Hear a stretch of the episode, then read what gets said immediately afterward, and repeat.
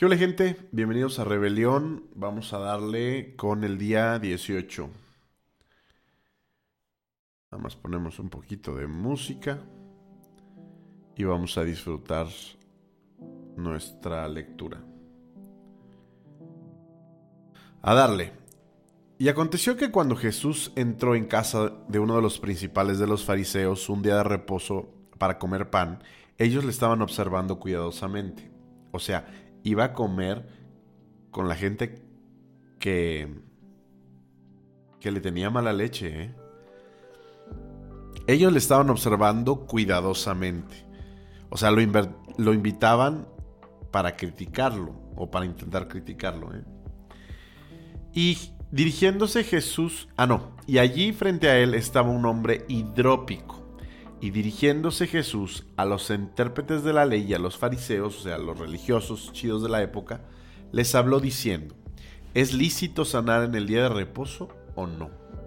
Pero ellos guardaron silencio. Y él, tomándole de la mano, lo sanó y lo despidió. Y a ellos les dijo, ¿a quién de vosotros se le cae un hijo o un buey en un hoyo en un día de reposo y no lo saca inmediatamente? Y no pudieron responderle a esto. Aunque sintamos que los fariseos son muy malas personas y nosotros somos súper buenas personas, hay que darnos cuenta que es muy probable que en algún aspecto nosotros seamos parecidos a los fariseos. ¿Bajo qué circunstancias para nosotros no es necesario amar a alguien. Si se atravesó antes de que salgamos a la iglesia, si está obstruyendo nuestra paz, ¿bajo qué circunstancias nosotros decidimos no amar y bendecir a alguien? No predicar el Evangelio, porque predicar el Evangelio es amar a alguien. Presentarle a Jesús es lo más parecido a sanar a alguien que podamos hacer. ¿Bajo qué circunstancias decimos, ay no, estoy ocupado? Ay no, tengo que irme a hacer cierta cosa. Bueno.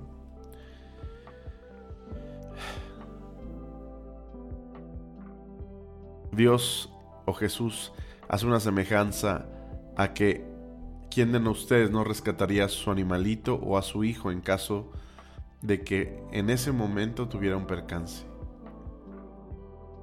O sea, Dios está haciendo equivalente a las personas que tienen necesidad de Él, a las personas que se acercan a Jesús por ayuda, iguales a nuestros hijos. Bueno, va a sonar raro, pero a lo que amamos, muy parecido a lo que amamos. Nosotros debemos amar a las personas que se acercan a Jesús por y que tienen necesidad de Dios. Wow, ¿eh? es una serie de conjugación de palabras y cosas que hay que hacer para llegar a ese punto. Lección sobre la humildad y comenzó a referir una parábola a los invitados cuando advirtió cómo escogían los lugares de honor a la mesa de casa del fariseo, ¿no? Diciéndoles, cuando seas invitado, por alguno a un banquete de bodas, no tomes el lugar de honor. No sea que el que haya invitado a otro más distinguido que tú, y viniendo él, el que te invitó a ti y a él, te diga, dale lugar a este. Entonces, avergonzado, tengas que irte al último lugar sino que cuando seas invitado, ve y siéntate en el último lugar para que cuando llegue el que te invitó te diga, amigo, ven más adelante. Entonces serás honrado delante de todos los que se sientan a la mesa, a la mesa contigo. Porque todo el que se ensalce o se enaltezca o se honre a sí mismo será humillado. Y el que se humille será enaltecido o exaltado o engrandecido. Yo creo que aquí Jesús, a reserva de lo que diga después y haya otra conexión más espiritual, básicamente está dando reglamentos de, de vida. O sea, el corazón del hombre, no hay mucha espiritual en eso. Obviamente, si queremos sacarla así, la vamos a encontrar.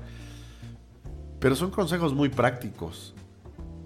O sea, no, no sientas que eres el primero, no sientes ser el de mayor importancia, no te, no te alabes a ti mismo, no tengas más alto concepto de ti mismo del que debes de tener.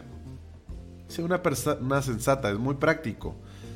Siéntate siempre en el último lugar para que mejor es que seas invitado a pasar adelante, a que seas echado para atrás.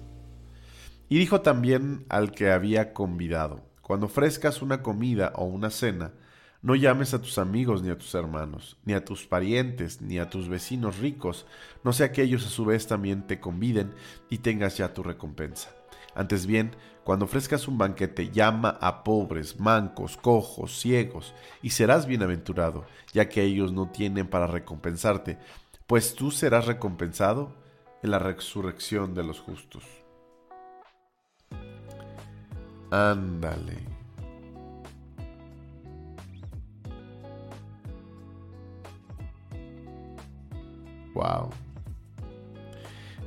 No muchos lo hacemos, ¿eh? Hay gente que que a veces preferimos invitar a la gente que nos causa comodidad. Que que sí, a veces invitar a los pobres, mancos, cojos, ciegos, a veces puede ser un poco incómodo. No estamos acostumbrados a estar frente a ese tipo de incomodidad. Deberíamos hacerlo.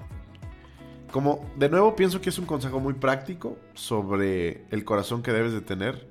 Pero digo, si hay un trasfondo espiritual hablando de salvación y eso, todavía no lo identifico. Si lo logro encontrar en esto o en un comentario bíblico, se los hago saber. Parábola de la gran cena. Cuando uno de los que estaban sentados con él a la mesa oyó esto, le dijo, Bienaventurado todo el que coma pan en el reino de Dios.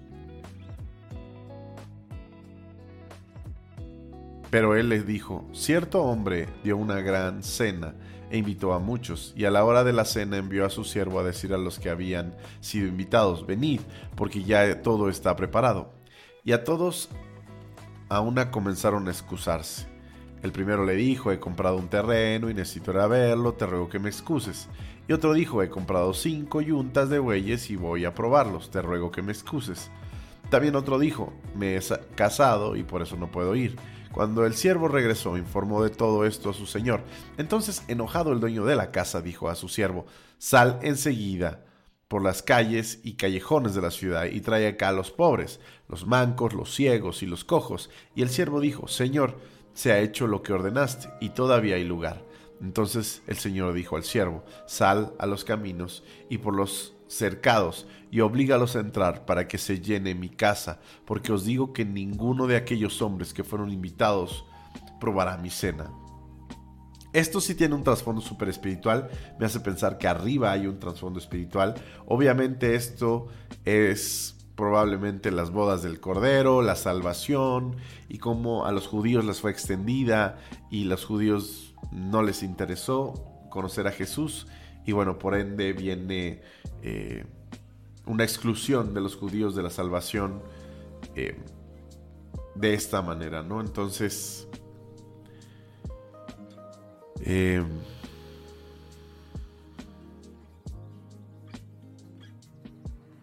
Jesús va a ir por aquellos que no buscó primeramente, que en este caso serían todos nosotros, gentiles o personas que no tienen el linaje judío o abrámico, por así decirlo. Pero eso me hace pensar que entonces arriba también hay un peso espiritual en la historia. Denme un momento, busco mi comentario bíblico. Ya lo encontré, vamos a leerlo. Curación de un hombre hidrópico. Ah, por cierto. Hombre hidrópico.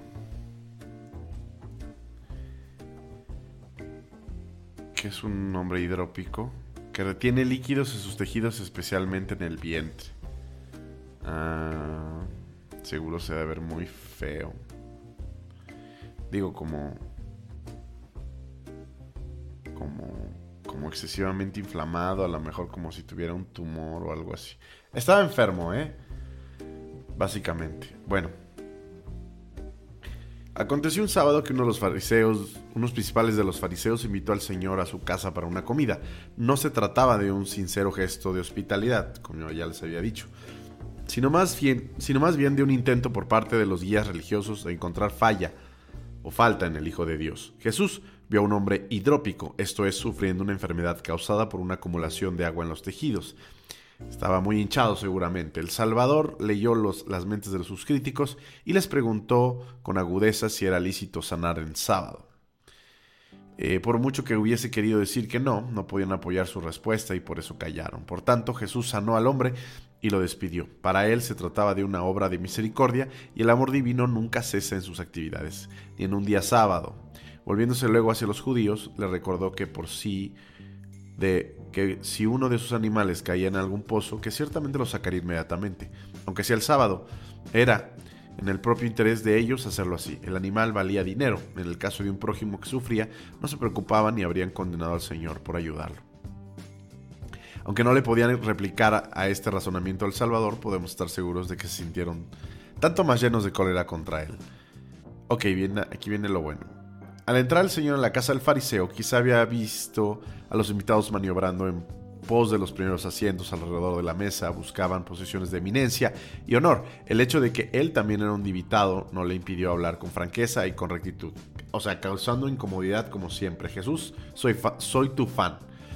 Les advirtió en contra de esta forma de autoexaltación. Cuando fuesen convidados a una comida deberían tomar el último lugar y no el primero cuando buscábamos un puesto elevado para nosotros mismos, siempre hay la posibilidad de vergüenza de ser depuesto. Si somos verdaderamente humildes delante de Dios, hay solo una dirección en la que podemos vernos, y es hacia arriba. Jesús nos enseña que es mejor ser promovidos a un puesto de honra que aferrarnos a este puesto y tener que dejarlo después.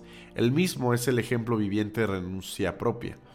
Él se humilló a sí mismo y Dios lo exaltó hasta lo sumo. Cualquiera que se enaltece será humillado por Dios. Mm, no, al parecer no hay como una explicación muy eh, espiritual. Son ejemplos prácticos sobre el comportamiento de las personas que deben tener en su vida, ¿no? La lista de invitados que Dios honra. Este principal de los fariseos había invitado indudablemente a las celebridades locales para esta comida. Jesús se dio cuenta de esto en el acto, observó que las personas no privilegiadas de la comunidad no estaban incluidas. Por ello, aprovechó la ocasión para enunciar uno de los grandes principios del cristianismo, que deberíamos amar a aquellos que no son atractivos y que no pueden compensarnos. La manera en que la gente suele actuar es invitar a sus amigos, hermanos, parientes y vecinos ricos, siempre con la esperanza de ser vueltos a convidar. No se precisa de una nueva vida para actuar de esta manera, pero es positivamente sobrenatural mostrar bondad a los pobres, los mancos, los cojos y los ciegos. Valga explicar que no se necesita literalidad para entender este versículo. Obviamente, si puedes hacerlo literal, con pobres, mancos, cojos y ciegos, está bien.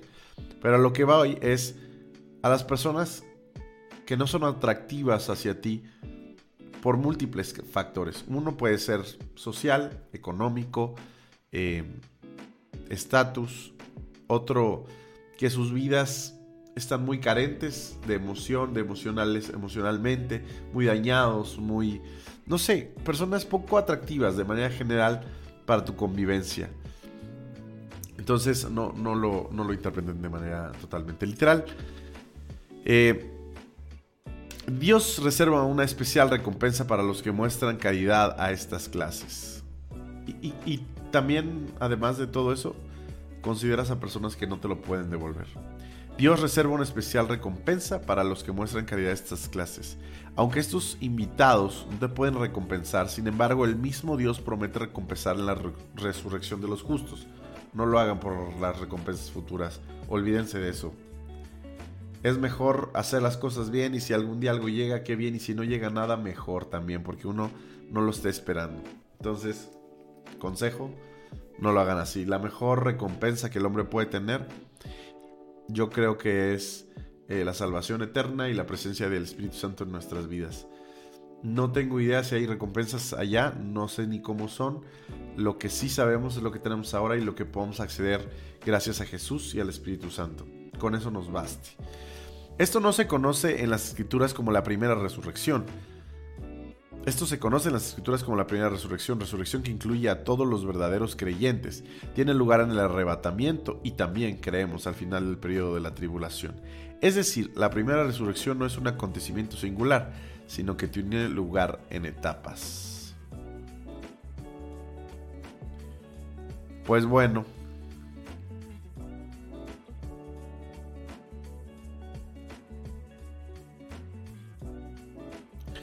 Bueno, va la parábola de las excusas. Uno de los invitados reclinados a la mesa con Jesús observó lo maravilloso que sería participar en las bendiciones del reino de Dios. Quizás sentía impresionado por los principios de la conducta que el Señor Jesús acababa de enseñar, o quizás se trataba solo de una observación en general, dada sin mucha reflexión. En todo caso, el Señor contestó que por maravilloso que fuese comer pan en el reino de Dios, lo triste es que muchos de los que son convidados inventan toda clase de excusas insensatas para negarse a aceptar. Presenta él a Dios como un hombre que hizo una gran cena y convidó a muchos. Cuando la comida estuvo lista, pidió a su siervo que notificase a los convidados de que ya todo estaba preparado. Esto nos recuerda el magno hecho de que el Señor Jesús acabó la obra de la redención en el Calvario y que la invitación del Evangelio es dada sobre la base de aquella obra consumada. Una persona que había sido invitada se excusó porque había comprado un campo y quería ir a verlo. Lo normal sería primero lo hubiese visto y luego lo hubiese comprado. En eso tiene mucha razón. Pero aún en este caso estaba poniendo su amor por las cosas materiales por encima de la invitación llena de gracia. El siguiente había comprado cinco yuntas de bueyes y quería ir a probarlos. Presenta a aquellos que ponen los trabajos, las actividades, los negocios por delante del llamamiento de Dios. El tercero dijo que acababa de caerse, casarse, perdón, y por tanto de caerse. Y por tanto no podía ir. Los vínculos familiares y las relaciones sociales a menudo impiden a los hombres aceptar la invitación del Evangelio. Y no solo del Evangelio, ¿eh? también del reto del discipulado. El reto del discipulado creo que tiene exactamente los mismos pretextos. Cuando el siervo hubo notificado a su señor que la invitación estaba siendo rechazada a diestra y a siniestra, el padre de familia lo envió a la ciudad para que invitase a los pobres, mancos, cojos y ciegos. Tanto la naturaleza como la gracia aborrecen el vacío. Digo, dijo Bengel. Tanto la naturaleza como la gracia aborrecen el vacío. Quizá los primeros invitados representan a los líderes del pueblo judío o a los religiosos. Cuando ellos rechazaron el Evangelio, Dios lo envió al común de la gente de la ciudad de Jerusalén. Muchos de estos respondieron al llamamiento, pero aún había lugar en la casa del padre de familia. Y de este modo el Señor le dijo al siervo que saliese a los caminos y a los vallados y que forzase a entrar. Esto indudablemente da la historia del Evangelio presentado a los pueblos gentiles. No debía ser compelidos por la fuerza de las armas, como se ha hecho en la historia de la cristiandad, sino por la fuerza de la argumentación o el amor. Yo diría más que el amor. La argumentación está súper bien, me encanta la argumentación, pero el amor creo que es mucho mejor. Se debía emplear una amante, amante persuasión en un esfuerzo de hacerlos entrar, a fin de que la casa del Señor se llenase. Bueno, creo que lo dejamos por ahí. Volvemos Volvemos. Ok.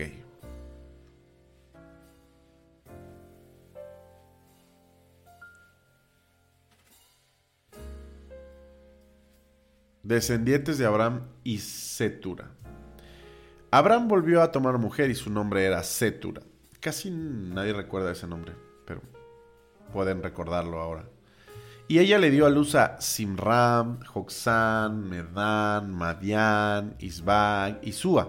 Joxán engendró a Seba y a Sedán, y los hijos de, Dan fueron Asumri, Lesumi, eh, muchos hijos, todos estos fueron los hijos de Setura. Abraham dio a Isaac todo lo que poseía y a los hijos de sus concubinas Abraham les dio regalos, viendo él aún él, viviendo aún él, y los envió lejos de su hijo Isaac hacia el este, a la tierra del oriente. O sea, le limpió la, la herencia, ¿eh? O sea... Pues sí, era el hijo de la de su primera esposa y de su promesa de parte de Dios. Entonces, los demás fueron por diversión, entonces les dio un regalito y Dios los bendiga.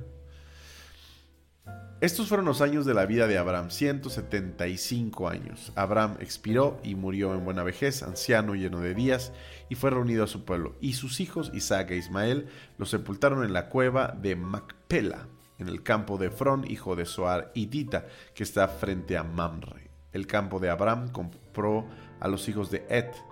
Allí fue sepultado Abraham con Sara su mujer, y sucedió que después de la muerte de Abraham, Dios bendijo a su hijo Isaac, y habitó Isaac junto a Per Lahai Aroi. Wow, muchos años vivió Abraham. Estos son las generaciones de Ismael, hijo de Abraham. Si se dan cuenta, lo entraron Isaac e Ismael, ¿eh? su primogénito y el hijo de la promesa. Estas son las generaciones de Ismael, hijo de Abraham, el que Agar, la egipcia sierva de Sara, le dio a luz a Abraham. Hijo de Abraham, el que Agar, la egipcia. Wow. Y estos son los nombres de los hijos de Ismael. Mucha gente. Hay gente que se dedica a buscar la interpretación de los nombres y a encontrarle sentido. Para fines prácticos nosotros no lo vamos a hacer. Estos son los hijos de Ismael y estos son sus nombres por sus aldeas y sus campamentos, doce príncipes según sus tribus. Ándale, Ismael también, también tuvo doce príncipes. Es una réplica de, del hijo de la promesa. Estos fueron los años de la vida de Ismael, 137 años, y expiró y murió y fue reunido a su pueblo, y habitó desde Ávila hasta Sur, que está frente a Egipto, según se va hacia Asiria. Se estableció allí frente a todos sus parientes. Nacimiento de Saúl y de Jacob. Estas son las generaciones de Isaac, hijo de Abraham. Abraham engendró a Isaac. Tenía Isaac 40 años cuando tomó por mujer a Rebeca, hija de Betuel, arameo de Padam, Aram, hermana de Labán arameo, y oró Isaac al Señor en favor de su mujer, porque ella era estéril y lo escuchó el Señor y Rebeca su mujer concibió, y los hijos luchaban dentro de ella, y ella dijo, si esto es así, ¿para qué vivo yo? Y fue a consultar al Señor, y el Señor le dijo,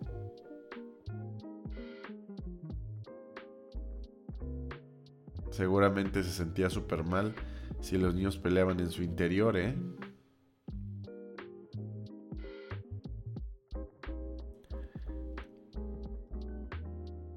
Y oró Isaac en favor al Señor, Isaac al Señor en favor de su mujer, porque ella era estéril y lo escuchó el Señor y Rebeca, su mujer, concibió. El poder de la oración de un caballero, ¿eh?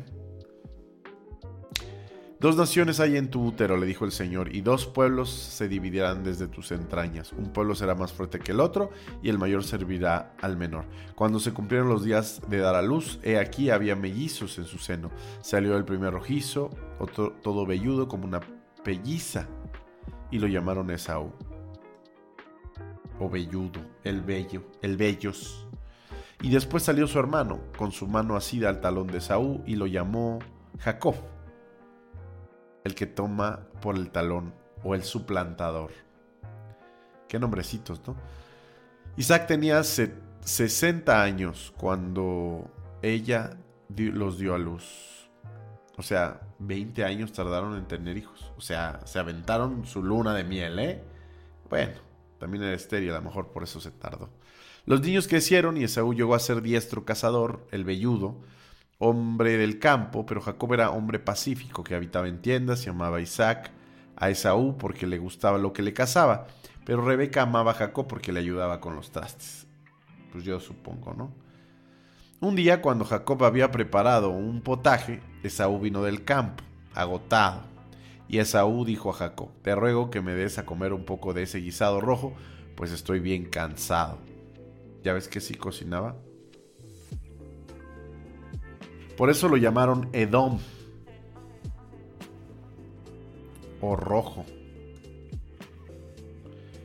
Pero Jacob le dijo, véndeme primero tu primogenitura. Esaú dijo, he aquí, estoy a punto de morir, ¿de qué me sirve pues la primogenitura? Y Jacob dijo, júramelo primero, y él se lo juró y vendió su primogenitura a Jacob. Hay veces donde Creo que no debemos hacer negociaciones a la ligera. Podemos perder mucho. Ni hablar.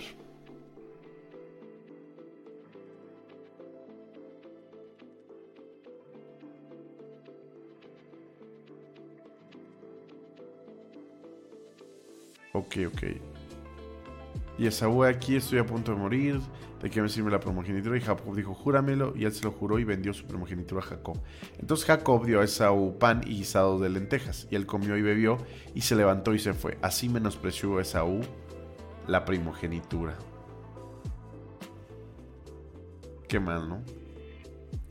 Himno de victoria. Para el director del coro, Salmo de David, siervo del Señor, el cual dirigió al Señor las palabras de este cántico, el día que el Señor lo libró de la mano de todos sus enemigos y de la mano de Saúl, y dijo, Yo te amo, Señor, fortaleza mía. El Señor es mi roca, mi baluarte y mi libertador, mi Dios, mi roca en quien me refugio, mi escudo y el cuerno de mi salvación, mi altura inexpugnable.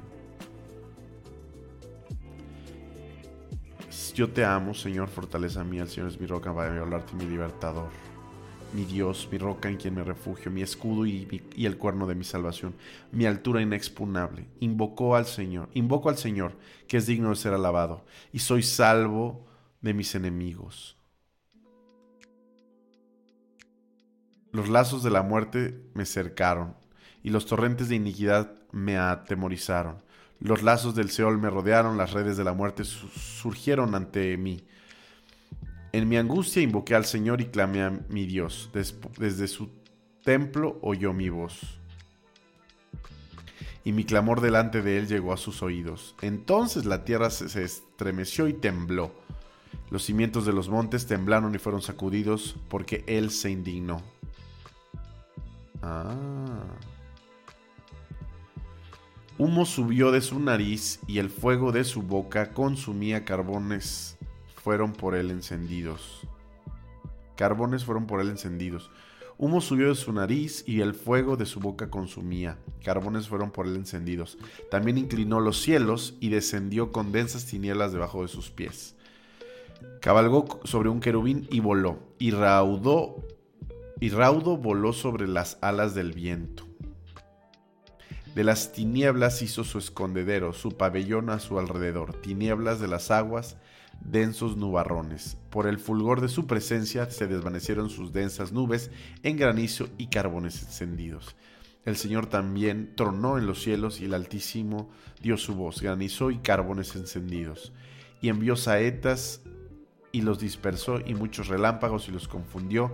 Entonces apareció el lecho de las aguas y los cimientos del mundo quedaron al descubierto. A tu reprensión, oh Señor, al soplo del aliento de tu nariz, extendió la mano desde lo alto y me tomó, me sacó de las muchas aguas, me libró de mi poderoso enemigo y de los que me aborrecían, pues eran más fuertes que yo. Me libró de mi poderoso enemigo y de los que me aborrecían, pues eran más fuertes que yo. Se enfrentaron a mí el día de mi infortunio, mas el Señor fue mi sostén. También me sacó a un lugar espacioso, me rescató porque se complació en mí. El Señor me ha premiado conforme a mi justicia. Ahí a veces no estoy muy de acuerdo conforme a la pureza de mis manos, me ha recompensado. Solo que fuera Jesús, aquel eh, limpio, puro y sin pecado y sin culpa, pues está bien. Todos los demás hombres la regamos, fallamos, inevitable tenemos un corazón y una naturaleza tendenciosa al pecado y a lo malo. Porque he guardado los caminos del Señor y no me he apartado impíamente de mi Dios pues todas sus ordenanzas estaban delante de mí y no alejé de mí sus estatutos. También fui íntegro para con él y me guardé de mi iniquidad. Por tanto el Señor me ha recompensado conforme a mi justicia, conforme a la pureza de mis manos delante de sus ojos. Con el benigno te, con el benigno te muestras benigno y con el íntegro te muestras íntegro. Pero con el puro eres puro y con el perverso eres sagaz porque tú salvas al pueblo afligido, pero humillas a los altivos. Tú enciendes mi lámpara, oh Señor, mi Dios, que alumbra mis tinieblas. Pues contigo aplastaré ejércitos y con mi Dios escalaré murallas. En cuanto a Dios, su camino es perfecto. Acrisolada es la palabra del Señor. ¿Qué es acrisolado? Acrisolado. Que se perfecciona y depura al ser puesto a prueba o sufrir padecimiento. Ándale. Acrisolada es la palabra del Señor, o sea, súper limpiecita, ¿no? Él es escudo a todos los que en Él se acogen. Dios, yo necesito cogerme contigo. Pues, ¿quién es Dios fuera del Señor? ¿Y quién es roca sino solo nuestro Dios? El Dios que me ciñe de poder y que ha hecho perfecto mi camino. Él hace mis pies como de siervas y me afina en mis alturas. Él adiestra mis manos para la batalla y mis brazos para tensar el arco de bronce. Tú me has dado también el escudo de tu salvación. Tu diestra me sostiene y tu benevolencia me engrandece. Ándale. Ensanchas mis pasos debajo de mí y mis pies no han resbalado. Perseguí a mis enemigos y los alcancé y no, me volví hasta acabarlos. Los destrocé y no pudieron levantarse, cayeron debajo de mis pies. Pues tú me has ceñido con fuerzas para la batalla, has subyugado debajo de mí a los que contra mí se levantaron. También has hecho que mis enemigos me vuelvan las espaldas y destruí a los que me odiaban. Clamaron, mas no hubo quien los salvara, aún al Señor clamaron, mas no les respondió. Entonces los eh, desmenucé como polvo delante del viento, los arrojé como lodo de las calles. Tú me has librado de las contiendas del pueblo, me has puesto por cabeza de las naciones, pueblo que yo no conocía, me sirve. Al oírme me obedecen, los extranjeros me fingen obediencia. Los extranjeros desfallecen y salen temblando de sus fortalezas. El Señor vive, bendita sea mi roca, y ensalzado sea el Dios de mi salvación, el Dios que por mí ejecuta venganza y subyuga pueblos debajo de mí. El que me libra de mis enemigos, ciertamente, tú me exaltas sobre los que se levantan contra mí me rescatas del hombre violento. Por tanto, te alabaré, oh Señor, entre las naciones y cantaré alabanzas a tu nombre. Grandes victorias da él a, su rey y muestra misericordia a su ungido, a David y a su descendencia para siempre. Hermoso salmo. Señores, terminamos un poquito más temprano de lo normal. Muchísimas gracias, un placer estar con ustedes. Nos vemos para la próxima, mañana. Tchau.